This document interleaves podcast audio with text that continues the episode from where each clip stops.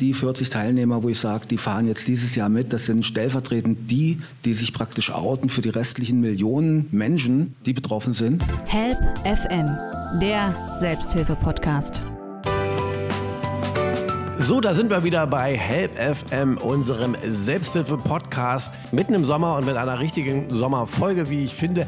Es geht jetzt nämlich um die Mut-Tour, ja, und die hat ein bisschen sogar was zu tun mit der Tour de France, nämlich insofern, es geht hier auch ums Fahrradfahren. Es ist eher eine Tour durch Deutschland. Sie ist gestartet im Juni in Aurich, oben in Friesland und äh, führt mehr oder weniger durch ganz Deutschland. Und es gibt die Möglichkeit, dort immer wieder an einzelnen Etappen teilzunehmen. Das haben meine heutigen Gäste auch getan. Die sind in Ludwigslust bei Schwerin dazugestoßen und haben sich also mal so ein bisschen parat den Nordosten unseres Landes erstrampelt. Ja, und Muttour, das ist auch so ein kleines Wortspiel. Da geht es zum einen um den Mut, also um die Laune, um die Stimmung. Es geht aber auch um den Mut selber. Und wir wollen jetzt gleich mehr zu diesem Projekt erfahren. Am Mikrofon begrüßt euch Oliver Geldener. Ja, meine Gäste von der Muttour, Johanna und Ralf. Wie mutig musstet ihr denn sein, um da jetzt mitzustrampeln?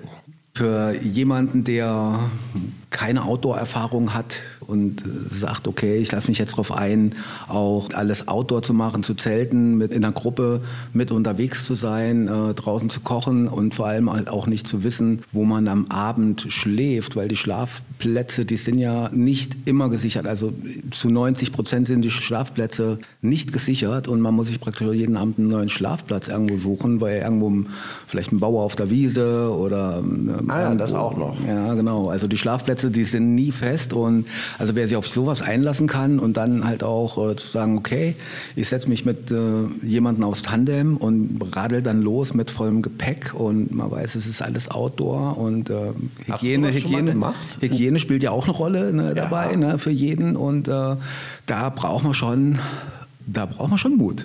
Ja. ja. Also du bist sonst nicht von Hause aus der Camper, der seinen Urlaub sowieso eher im Zelt verbringt? Doch, also ich bin schon seit meiner Jugend Outdoor erfahren okay. und äh, auch Radreisender. Bei der Motor, äh, du hast schon angesprochen, Tandem, das ist ja auch nochmal was anderes. Also nicht nur so radeln, wie man es vielleicht kennt aus der Freizeit. Es sind in der Regel immer drei Tandem-Teams, also mit sechs Teilnehmern und männlich, weiblich, alt, jung, alles mögliche gemischt, so wie ihr beide ja auch hier im gemischten Team schon mal hier bei mir. Und da geht es ja darum, natürlich hat diese Mut-Tour ja auch ein Anliegen, deswegen ja auch Mut. Ich sagte ja schon, das ist auch ein kleines Wortspiel. Es geht ja eben darum, auch auf äh, psychische Erkrankungen aufmerksam zu machen und immer wieder dafür zu werben und zu sensibilisieren, dass da eben äh, nicht diese äh, Stigmatisierung immer wieder stattfindet, die ja nach wie vor immer noch da ist, auch wenn wir schon bei so viel Prominenten jetzt immer wieder erleben, dass die sich ja outen. Aber trotz alledem haben eben viele, wissen wir auch aus unserer Arbeit hier im Seekitz Potsdam, immer noch Angst, nach außen damit zu gehen, weil es doch immer so einen kleinen Makel haben kann und dann heißt es, ach naja, der ist halt nicht so belastbar oder der hat halt diese oder jene vielleicht äh, Probleme und das kann sich dann auch negativ in Beziehungen auswirken, aber natürlich auch auf dem Arbeitsplatz. Jetzt ist es so bei dir, Ralf, du bist gewöhnt aus deiner Arbeit heraus. Ja, du warst beim Rettungsdienst, du warst auf einer Entgiftungsstation, du selber, sagtest du mir, hattest jetzt keine selber eigene Erfahrung mit Depressionen, aber du kennst es aus deiner Arbeit, du weißt, wie das ist. Ich war am, am Burnout. Mhm. Ne, ich habe dann irgendwann äh, meine Stelle gekündigt, aber im Festvertrag äh, gesagt, okay, äh, ich gebe das jetzt auf, weil irgendwann muss man eine Entscheidung treffen, bevor es dann zu spät ist letztendlich. Und ich kenne äh, das aus der Arbeit wie schwer das ist für Betroffene, wenn sie wirklich in einer schweren Depression stecken. Also wir haben ja auch verschiedene Phasen der Depression, ob von leicht bis mittel bis schwere Depression. Und äh, für viele Betroffene ist es einfach ein Kreislauf, ein Rattenschwanz und sie kommen halt immer wieder, immer wieder zur, zur Behandlung und die Phasen dazwischen, zwischen den Behandlungen, die sind eigentlich immer relativ kurz. Letztendlich fehlt der Antrieb und fehlen Kontakte, fehlen teilweise Kontakte zu Selbsthilfegruppen. Mit Angehörigen wird nicht so drüber gesprochen oft und letztendlich ist dann wieder eine Station, ein stationärer Aufenthalt, ein Stück Familie.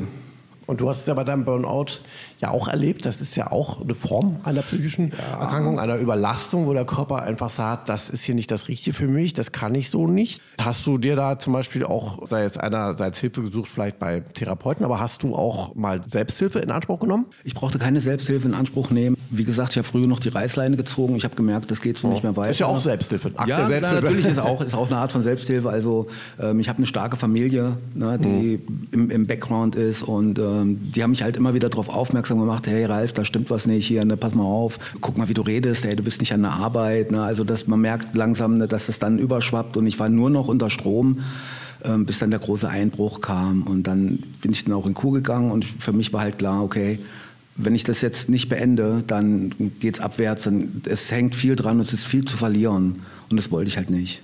Das war, wie gesagt, ja auch ein Akt der Selbsthilfe, den das, Stecker zu ziehen. Ja, genau. Johanna ist bei uns. Was hat dich denn bewogen, bei der diesjährigen Moodtour mitzumachen? Es ist ja sogar schon deine vierte, ne? Du kennst das ja sogar ein bisschen.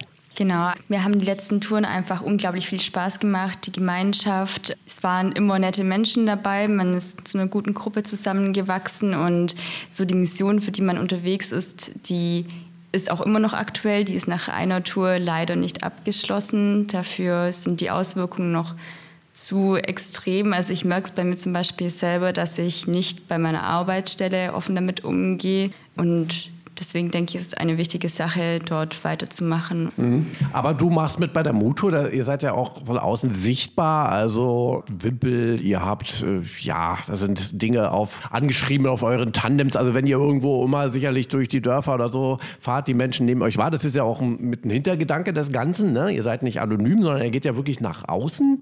Ist das für dich schon, also erstmal das Motiv sicherlich, äh, dann dafür zu werben, also dass man eben mit psychischen Erkrankungen anders umgeht in der Gesellschaft, Merkst du da auch positive Resonanz? Ja, also wir haben schon ganz ermutigende Kontakte auch am Wegesrand. Also man trifft jetzt selten die Menschen, die komplett abgeneigt sind. Aber auch dort ist es ja dann total wertvoll, so einen neuen Impuls reinzugeben. Da ergibt sich dann auch immer ganz viel. Also egal von welcher Stufe man quasi anfängt, die Menschen reagieren meist positiv. Manche erzählen selbst von irgendwelchen Schwierigkeiten in ihrem Leben und merken, okay, ich kann auch anders damit umgehen. Es geht weiter. Jede Krise hat auch irgendwie Entwicklungspotenzial. Was gibt dir diese Tour denn sonst noch? Also ist es auch einfach diese sportliche Betätigung? Ich meine, ihr macht ja einige Kilometer immer wieder.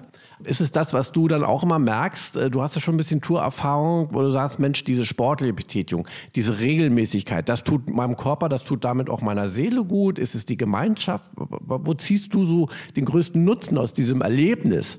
Ja, also der sportliche Aspekt, der spielt definitiv eine Rolle.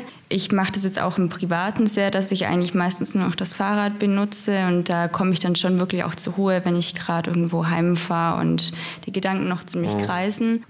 Und was ich auch merke, also ich habe schon noch bei mir selbst oft mit Scham über die Erkrankung zu tun, dass ich da ein bisschen rauskomme und das ablegen kann. Zehrst du auch lange noch danach immer von dieser Tour, von diesen Erlebnissen? Nimmt man das so ein bisschen innerlich mit? Ja, doch auf alle Fälle. Also gerade wenn es dann keine so rosigen Zeiten sind, dann hat man zum einen zum Beispiel ein Ziel, um im nächsten Jahr wieder mitzumachen oder man weiß eben, okay, ich habe dieses Erlebnis gehabt auf der Mood-Tour und da hat mir dies und jenes geholfen und das kann ich jetzt auch anwenden. Ist ja auch ein Akt der Selbsthilfe, das Ganze. Deswegen unterstützen wir das ja auch gerne. Ihr seid ja auch wie eine kleine Gruppe. Man redet natürlich abends dann ne, beim gemeinsamen Essen, beim Zeltaufbauen und so weiter, tauscht sich aus. Äh, lernt da auch viel Neues nochmal kennen, weil ja viele, die mitmachen, schon mehr oder weniger auch mit psychischen Erkrankungen eigene Erfahrungen haben. Ja, doch. Also ich finde schon, denn jeder hat ja auch eine andere Umgangsweise mit der eigenen Erkrankung oder viele haben ja auch schon echt viele Jahre damit zu tun und dementsprechend ein großes Repertoire, das ich vielleicht noch nicht ganz so arg habe und das ist schon sehr hilfreich. Ja. Wie ist es so bei dir? Äh, magst du auch mal, wenn die dunkle Zeit kommt, was ja viele immer sagen, der Herbst, Winter, ist das etwas für dich eine schwierigere Zeit als jetzt der Sommer? Für mich eigentlich nicht unbedingt, weil ich trotzdem schaue, dass ich dann genügend rauskomme und mich dort bewege. Ich finde es nur ein bisschen einschränkend, wenn ich halt heimkomme, alles ist dunkel und dann möchte ich halt nicht mehr so auf die Terrasse sitzen zum Beispiel. Aber dann beschäftige ich mich halt mit anderen Dingen, lese ein Buch, trinke einen Tee dazu und das ist dann auch ganz beruhigend.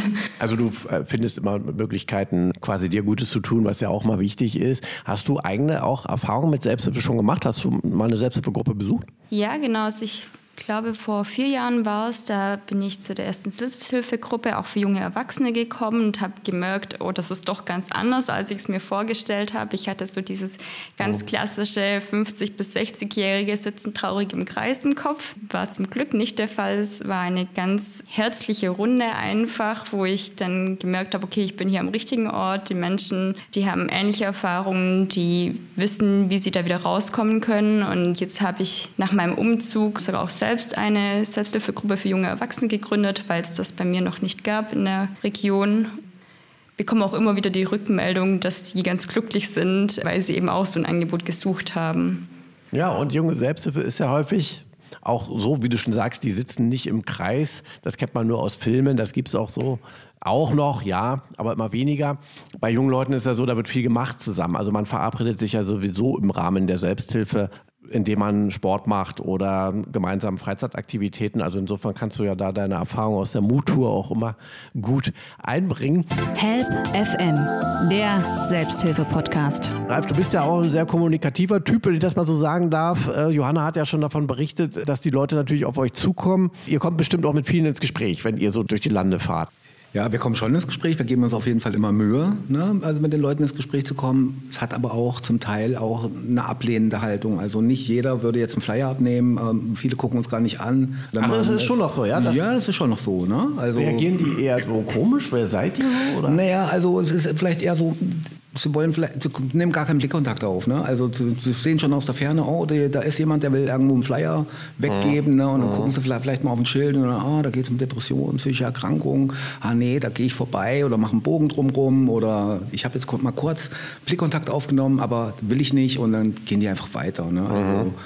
Aber ansonsten, äh, wir haben auf der Tour jetzt und auch äh, auf der letzten Tour unwahrscheinlich viele nette, freundliche und vor allem spontan ganz spontan super Gastgeber auch erlebt, die uns dann fast freiwillig eingeladen haben, zu, äh, im Garten zu zelten oder beim Bauer auf der Wiese.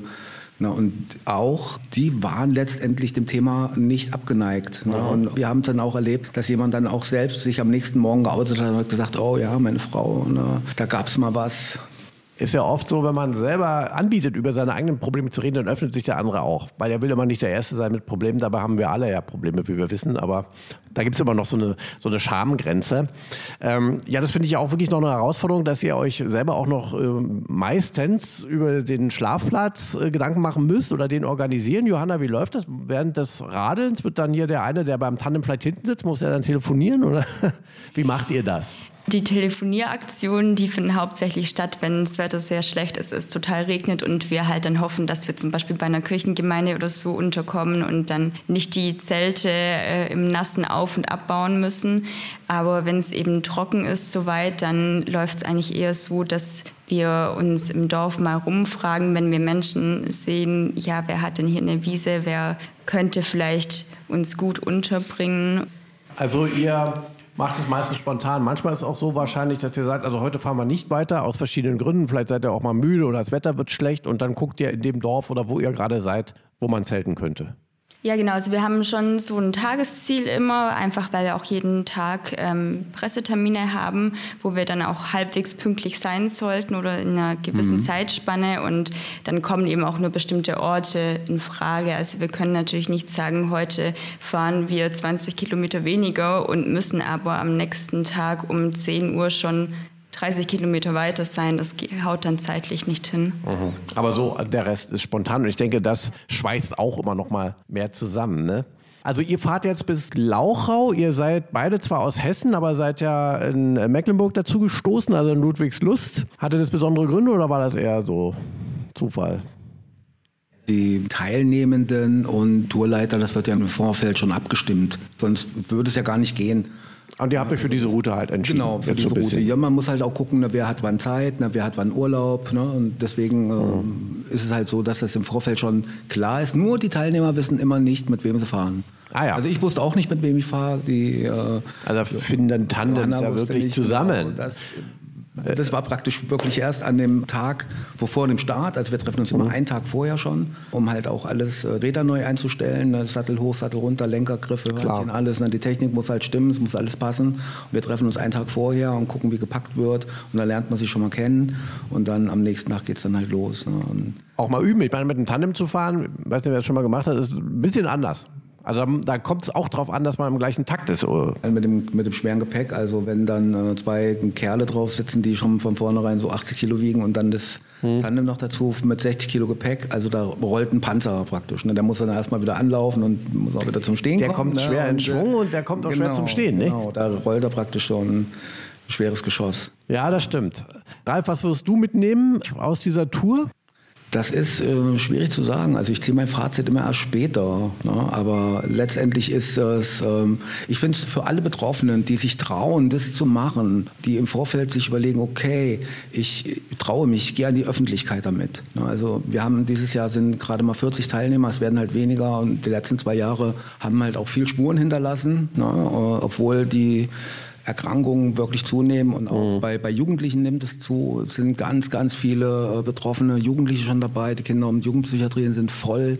Ne? Es gibt äh, Warteplätze bis zum Dreivierteljahr zum Teil und äh, es ist, ich sage für mich, mein Fazit ist, mein größten Respekt gilt eigentlich wirklich den Betroffenen, die sagen, ich mache das jetzt mit und gehe an die Öffentlichkeit und ich zeige oder ich sage, ich bin betroffen, ich habe eine Depression oder ich bin bipolar, ich habe eine psychiatrische Erkrankung, weil ich äh, im Laufe der Jahre festgestellt habe, und ich, ich, weiß es auch, es hat immer noch so ein Geschmäckle von, äh, ja, Psychiatrie, das hat sowas von Klapse und mhm. jemand, der eine psychiatrische Erkrankung hat, der ist, äh, der ist verrückt ne? und mit dem will man nichts zu tun haben. Und das ist eigentlich, äh, in den USA ist das ganz anders. Jeder, der da keinen Psychologe hat, der, der ist nicht normal. Mhm. mhm. Ja? Und hier wird es halt immer noch so unter einen äh, Deckel und unter einen Teppich gekehrt und keiner traut sich, und, ah, das darf ja nicht sein, hier muss immer alles laufen, man muss immer funktionieren, man muss gesund sein. Ja, aber unterm, äh, unterm Deckel sieht es ganz anders aus. Ne? Genau so ist es. Die 40 Teilnehmer, wo ich sage, die fahren jetzt dieses Jahr mit, das sind stellvertretend die, die sich praktisch outen für die restlichen Millionen Menschen, die betroffen sind. Denen gilt mein Respekt. Da können wir uns nur anschließen. Respekt allen Teilnehmern hier bei der Mut-Tour in diesem Jahr, die es ja wieder gibt. Du hast schon darauf hingewiesen, gerade durch die Pandemie äh, sind die psychischen Erkrankungen ja nun nicht weniger geworden, sondern sicherlich mehr. Gerade bei Kindern und Jugendlichen ein großes Thema. Das wird uns in den nächsten Jahren noch beschäftigen. Umso wichtiger, dass es diese Tour auch in diesem Jahr wieder gibt. Ähm, Johanna, hast du noch einen speziellen Wunsch, äh, wo du sagst, also das wäre toll, wenn die Mut-Tour das vielleicht ein bisschen bewirkt? Wenn sich einfach eine Person weniger allein vorkommt und weiß, hier kann ich Hilfe bekommen, das geht auch wieder bergauf, dann ist es schon sehr viel wert. Und das ist dann auch schon sehr viel, was ihr erreichen könnt. Vielen Dank, Johanna und Ralf, dass ihr bei uns wart. Ihr seid ja hier wirklich kurz auf der Etappe. Es gibt gleich noch eine Stärkung und dann geht es noch weiter heute nach Ferch an den schönen Schwilosee. Da könnt ihr euch dann ausruhen. Ich hoffe, der Zeltplatz ist schon irgendwo gesichert. Nein? Okay, dann wird das noch ein Abenteuer heute, aber ich hoffe, ihr findet es irgendwo. Zur Not im Wald und dann geht es weiter und eure Etappe wird enden in Glauchau. Da habt ihr noch ein paar Kilometer, aber das schafft ihr. Und dann in den nächsten Tagen war dann das Abenteuer Mutur 2022 für euch zu Ende, aber wahrscheinlich werdet ihr auch demnächst wieder dabei sein. Auch unsererseits unseren Respekt und ganz, ganz toll, dass ihr da mitmacht. Vielen Dank. Gerne. So, das war also Help FM, diesmal mit einer, wie ich finde, so richtig schönen Sommerfolge. Es ging um Sport, es ging um Freizeit, es ging um Fahrradfahren. Es ging aber auch darum, ein Zeichen zu setzen gegen die Stigmatisierung von Depressionen und anderen psychischen Erkrankungen. Und das ist ein ganz, ganz wichtiges gesellschaftliches Anliegen. Und deshalb nochmal unser ganz großer Respekt und unser Dank für alle, die bei der Mutur mitmachen. Danke auch fürs Zuhören. Am Mikrofon verabschiedet sich Oliver Geldener und bis zum nächsten Mal. Help FM, der Selbsthilfe-Podcast.